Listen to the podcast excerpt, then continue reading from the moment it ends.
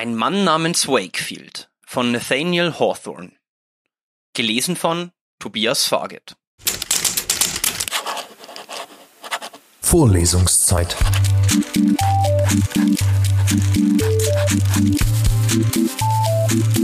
Der Geschichten-Podcast für jede Gelegenheit.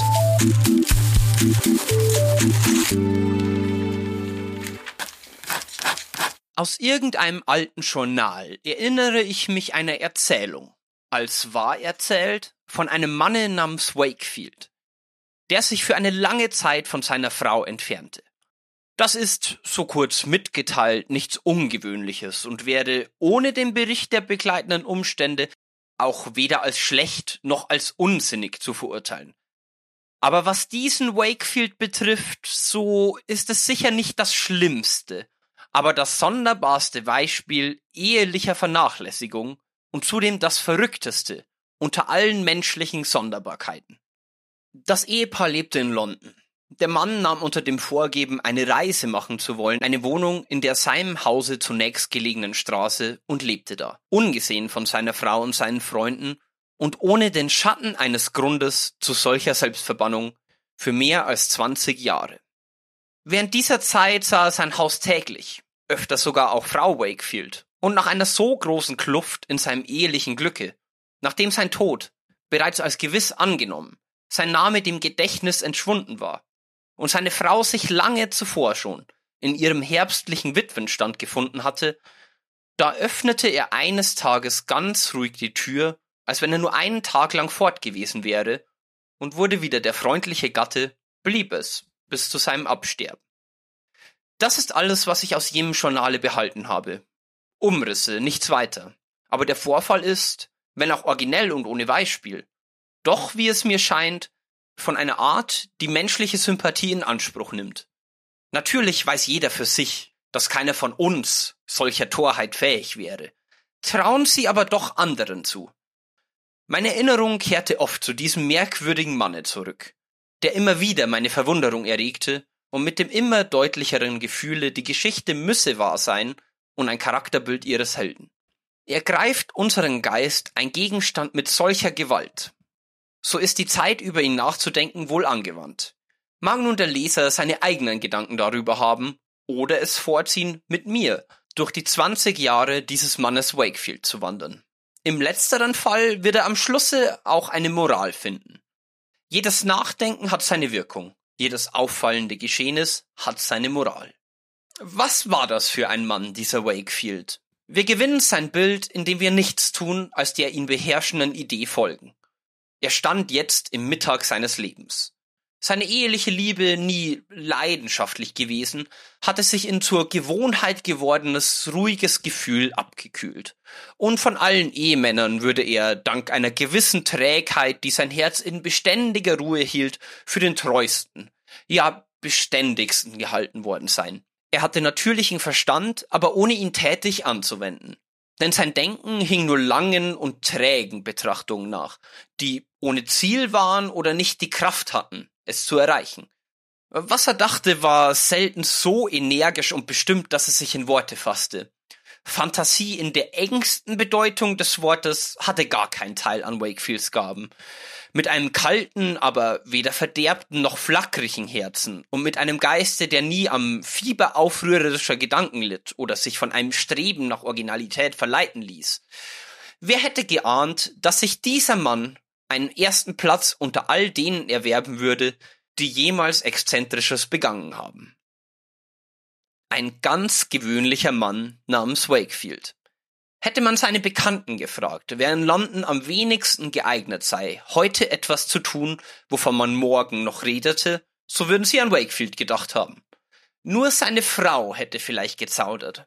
Ohne ihn genauer geprüft zu haben, wusste sie, dass eine ruhige Selbstsucht sich in seinen untätigen Geiste eingerostet hatte, der eine gewisse Art Eitelkeit besaß, seine unliebenswürdigste Eigenschaft, und eine Neigung zur List, die sich kaum in deutlicheren Wirkungen gezeigt hatte, als dem für sich behalten geringfügiger Geheimnisse und dann zuweilen eine gewisse Fremdigkeit, wie sie es nannte, welche Eigenschaft, wenn sie überhaupt vorhanden war, sich nicht näher beschreiben lässt als mit dem Worte selber, das die Frau dafür anwandte, Fremdigkeit. Wakefield sagte seiner Frau Lebewohl. Es geschieht in der Dämmerung eines Oktobertages. Seine Reiseausrüstung besteht aus einem dicken, wollenen Überrock, einem mit Wachstuch überzogenen Hut, Stulpenstiefeln, einem Regenschirm in der einen, einer kleinen Reisetasche in der anderen Hand. Er wolle mit der Nachtpost über Land fahren, hat er wohl seiner Frau gesagt. Sie hätte ihn gern nach der Dauer seiner Reise, ihrem Zweck und Ziel gefragt, auch wann er wohl zurück zu sein gedenke. Aber aus Nachgiebigkeit gegen seine harmlose Neigung zur Geheimniskrämerei drückte sie dies nur durch einen Blick aus. Sie möge ihn nicht mit der wendenden Post erwarten, sagte er nur. Auch dass sie nicht unruhig werden solle, wenn er drei oder vier Tage länger ausbleibe. Aber dass sie ihn jedenfalls am Freitage zum Abendessen erwarten könne. Wohl zu beachten ist, Wakefield hat selber keine Ahnung, was ihm bevorsteht. Er streckt seine Hand, sie gibt ihm die ihre und erwidert seinen Abschiedskuss in der ruhigen Weise zehnjähriger Eheleute. Und fort geht der bereits im mittleren Alter stehende Mann, beinahe entschlossen, seine brave Frau durch eine vollwöchentliche Abwesenheit in Unruhe zu versetzen. Nachdem sich die Tür hinter ihm geschlossen, sieht sie diese nochmals ein wenig aufgehen, und durch die Öffnung das ihr zulächelnde Gesicht des Mannes, der gleich darauf verschwunden ist. Im Augenblick beachtet sie diesen unwesentlichen Umstand nicht weiter, aber lange nachher, nachdem sie mehr Jahre eine Witwe als eine Frau gewesen ist, da kehrt dieses Lächeln in ihr Gedächtnis zurück und überschimmert in ihrer Erinnerung Wakefields Züge.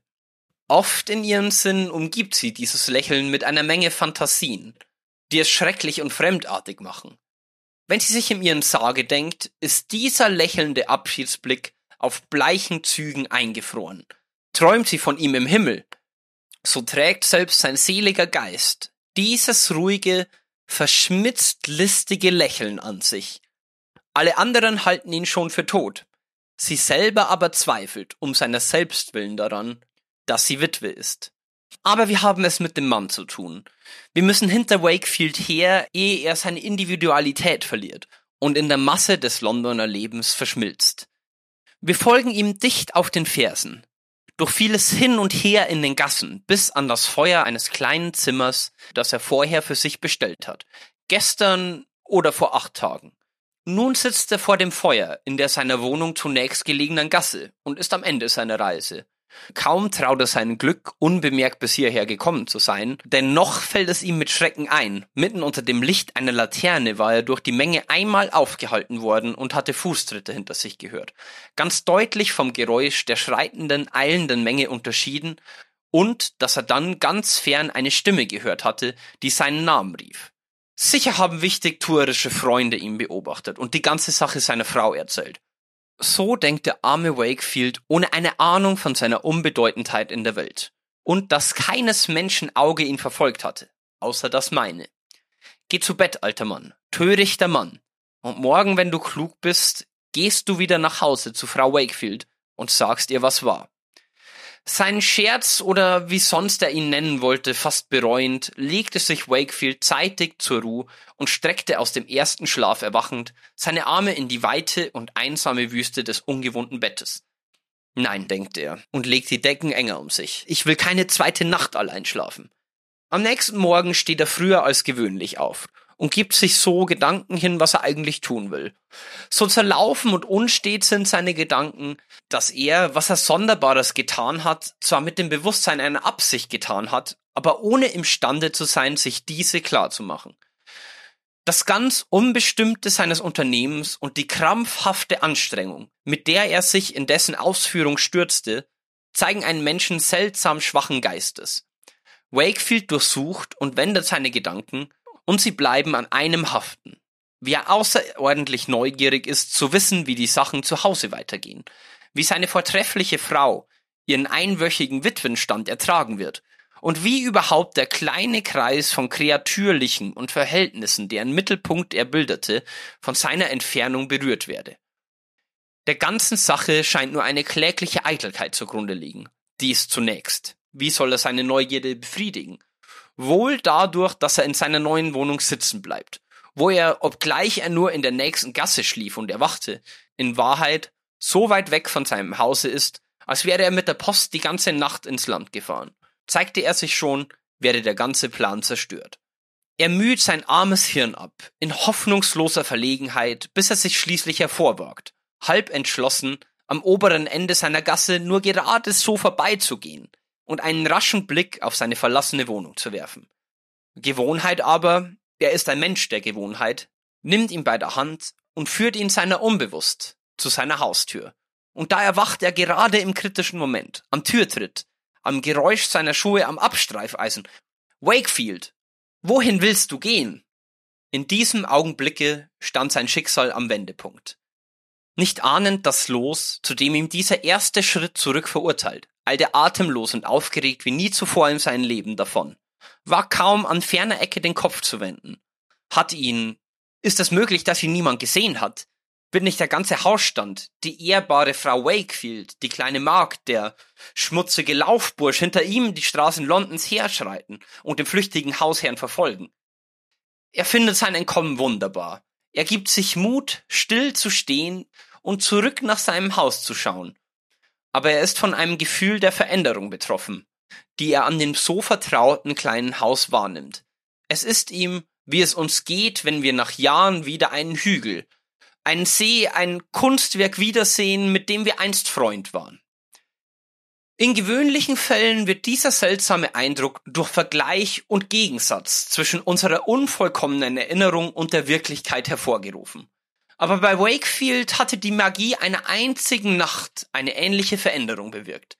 Denn in dieser Nacht kurzer Zeit war eine große Veränderung in seinem Geiste vorgegangen. Dies blieb ihm selber aber Geheimnis, Ehe er den Ort, wo er steht, verlässt, gewahrt er für eines Augenblickes Dauers seine Frau, die am Vorderfenster vorbeigeht, ihr Gesicht dem oberen Ende der Gasse zugewendet. Wakefield macht sich sofort auf die Sprünge, von dem Gedanken gejagt, dass ihr Auge unter tausenden Atomen von Sterblichkeit gerade ihn entdeckt haben müsse. Es schwindelt ihn im Kopfe, aber in seinem Herzen ist Freude, als er sich wieder am Kohlenfeuer seiner neuen Wohnung befindet. Dieses ist erst der Anfang einer langen Posse. Nachdem erst der Gedanke bei dem Manne Eingang gefunden und sein träges Wesen in Bewegung gesetzt hat, läuft die ganze Sache auf ganz natürlichen Wege von selbst. Er kauft nach reichlichem Nachdenken eine rötliche Perücke und verschiedene Kleidungsstücke, abweichend von seiner gewöhnlichen Tracht in Schnitt und Farbe. Lange suchte er danach bei einem Trödler. Nun ist es soweit. Wakefield ist ein anderer. Nachdem das neue System einmal hergestellt ist und funktioniert, würde eine rückgängige Bewegung nach dem alten beinahe so schwierig sein wie der Schritt, der ihn in diese Lage ohne Beispiel gebracht hat. Ja, es wäre die Anstrengung des Zurück größer als die Kraft, die er zu seinem Beharren braucht. Dann ist er eben auch aus einer gewissen Übellaunigkeit, die ihm zuweilen eigen, hartnäckig geworden unmittelbar dazu veranlasst durch die Idee, seine Frau habe beim Abschied nicht gerade ein sonderlich starkes Gefühl geäußert. In ihrer Frage, wie lange er bliebe, sei nicht gerade besonders viel Sorge über seine Trennung von ihr gelegen gewesen. So will er nicht früher zurück zu ihr, als bis sie vor Angst und Sorge halb tot ist. Zwei oder dreimal ist sie in dieser Zeit an ihm vorbeigekommen, jedes Mal mit schwererem Gang, blasseren Wangen, trüberer Stirn und in der dritten Woche sah er einen Unglücksbringer in Gestalt des Apothekers in das Haus gehen. Am nächsten Tages ist der Türklopfer umwickelt mit Tuch, und gegen Abend fährt der Wagen des Arztes vor und setzt seine feierliche, mit hoher Perücke versehene Last an Wakefields Haustür ab, aus der sie nach einem viertelstündigen Besuche, vielleicht als Vorbote eines Leichenbegängnisses, wieder hervortritt. Das liebe Weib, wird sie sterben?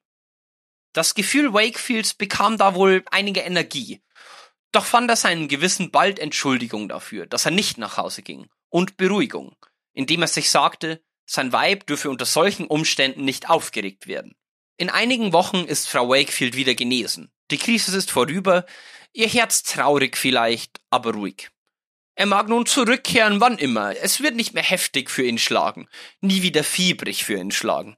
Solche Gedanken schimmern durch den Nebel in Wakefields Hirn, und sie lassen ihn dunkel dessen bewusst werden, dass ein Abgrund, unüberbrückbar fast, sein Haus, das er bewohnt, trennt von dem anderen, das er eine Gasse weiter bewohnte. Meine Wohnung ist ja nur in der nächsten Gasse, sagt er zuweilen. Der seltsame Narr weiß nicht, dass sie in einer anderen Welt ist. Bisher hat er seine Rückkehr von einem Tag auf den anderen verschoben. Von jetzt ab lässt er den Zeitpunkt unbestimmt. Er sagt sich, morgen nicht, wahrscheinlich nächste Woche oder so bald als möglich. Die Toten haben fast ebenso viel Aussicht, ihre irdischen Wohnungen wiederzusehen, wie der in Selbstverbannung lebende Mann namens Wakefield. Wäre es mir erlaubt, ein dickes Buch statt dieser Geschichte von zwölf Seiten zu schreiben, würde ich durch Beispiele erläutern können, wie ein über unsere Kräfte hinausgehender Einfluss seine starke Hand auf jede unserer Taten legt und deren Folgen in ein eisernes Netz von Notwendigkeit verwebt. Wakefield war wie fest gebannt in einem magischen Kreis. Jahre, zehn Jahre lang umschleicht er wie ein Spuk sein Haus, treu seinem Weibe mit all der Zuneigung, derer er fähig ist, während sein Bild in ihrem Herzen langsam verblasst. Dass das, was er tue, sonderbar ist, solche Erkenntnis hat er seit langem verloren. Im Gewühl einer Londoner Straße erblickt man einen Mann, dem Alter nah, ohne bemerkenswerte Züge, die Aufmerksamkeit auf sich ziehen könnten. Aber des alten Mannes ganze Erscheinung zeigt das Gepräge eines nicht gewöhnlichen Schicksals, für diejenigen, die solches zu lesen verstehen. Er ist mager und die niedere schmale Stirn ist gefurcht. Die kleinen glanzlosen Augen irren wie furchtsam, wenn sie nicht wie meist nach innen schauen. Er lässt den Kopf sinken und bewegt sich mit einer seltsamen Haltung weiter, so als ob er mit Absicht nicht seine ganze Vorderseite der Welt zeigen wolle. Er nimmt das Kinn zurück im Vorwärtsgehen, zieht die Brust ein, geht etwas schief gedreht nach vorne. Er schwenkt leise in eine schmale Seitengasse ab, an deren oberen Ende erscheint eine Frau. Stattlich, doch in vorgerückten Jahren, ein Gebetbuch in der Hand. Auf dem Weg in die Kirche dort. Sie hat die ruhige Miene einer resignierten Witwe. Ihre Gram ist entweder geschwunden oder ein wesentlicher Teil ihres Charakters geworden dass Freude ein schlechter Austausch dagegen für sie wäre. In dem Augenblick, da der magere Mann und die stattliche Frau aneinander vorübergehen, ist durch Passanten der Weg gehemmt und bringt dies die beiden in unmittelbare Berührung. Ihre Hände begegnen sich. Der Druck der Menge presst ihre Brust an seine Schulter und sie stehen von Angesicht zu Angesicht und sich gegenseitig in die Augen schauend einander gegenüber. Auf diese Weise begegnet Wakefield seiner Frau nach zehnjähriger Trennung. Das Gedränge löst sich und führt sie wieder voneinander weg. Die ehrbare Witwe nimmt wieder ihren früheren Schritt auf, geht zur Kirche. Aber im Portal blieb sie für eine ganze Weile stehen und wirft einen etwas unruhigen Blick zurück. Die Gasse entlang. Nun tritt sie in die Kirche und öffnet ihr Gebetbuch, während sie eintritt. Der Mann, der stürzt mit einem aufgeregten Gesicht, das selbst der geschäftigte und selbstbedenkende Londoner nachstarrt, nach seiner Wohnung, verriegelt die Tür und wirft sich aufs Bett. Alte, eingeschlafene Gefühle aus alten Jahren taumeln auf und geben dem schwachen Geiste von ihrer nur mehr kleinen Kraft eine kurze Stärke. Die ganze elende Verlassenheit seines Lebens wird ihm in einem Blick offenbart, dass er sich fragt, bist du verrückt, Wakefield? Vielleicht war er verrückt. Die Sonderbarkeit seiner Lage musste ihn so in ihre Form gepresst haben, dass er in seinen Beziehungen zu den Mitmenschen und den Geschäften des Lebens kaum als im vollen Besitz seiner Geisteskräfte erachtet werden konnte.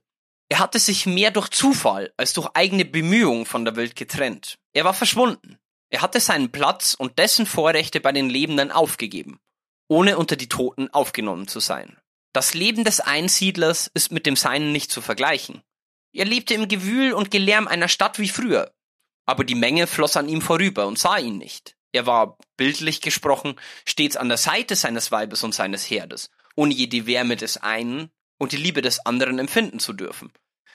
Es war dieses Mannes namens Wakefield beispielloses Schicksal, seinen ursprünglichen Anteil an den menschlichen Sympathien bewahrt zu haben und noch in menschlichen Interessen verwickelt zu sein, während er seinen eigenen Einfluss auf diese gänzlich verloren hatte.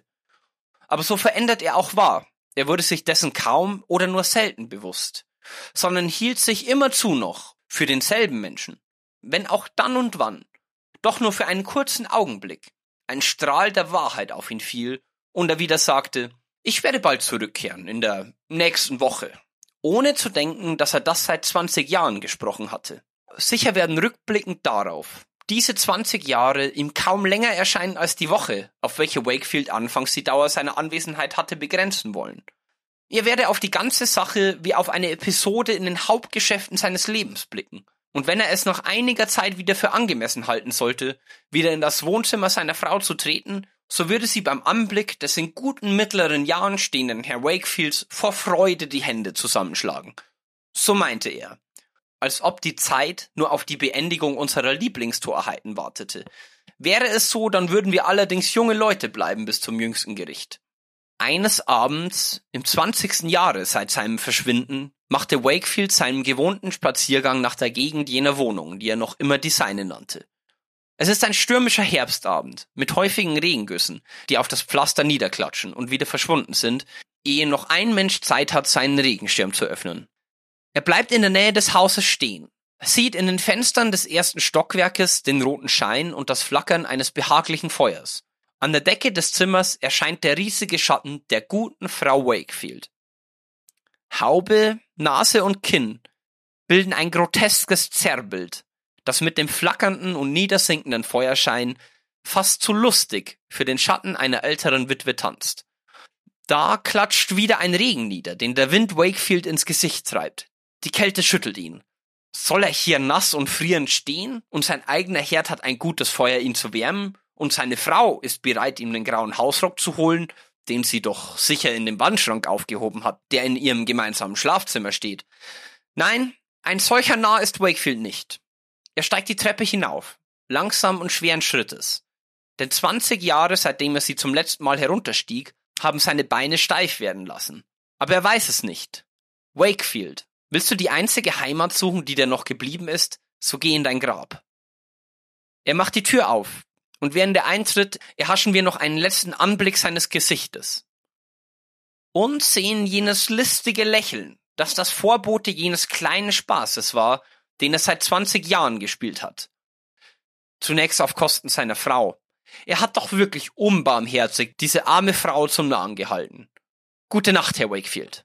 Dies glückliche Ereignis seiner Heimkehr, angenommen es war wirklich ein solches, konnte nur in einem unbewachten Momente eintreten. Ob es ein glückliches Ereignis war, können wir nicht sagen, denn wir wollen dem Manne namens Wakefield nicht über die Schwelle zu Frau Wakefield folgen. Unter der scheinbaren Verworrenheit dieser geheimnisvollen Welt sind wir Individuen so genau in ein System und die Systeme aneinander und zu einem Ganzen angepasst, dass ein Mensch tritt er nur einen Augenblick lang heraus und zur Seite, sich der Gefahr aussetzt, seinen Ort für immer zu verlieren. Er kann ein Ausgestoßener des Universums werden. Wie dieser Mann namens Wakefield. Vorlesungszeit. Vorlesungszeit ist eine M945 Produktion. Ein Angebot der Media School Bayern.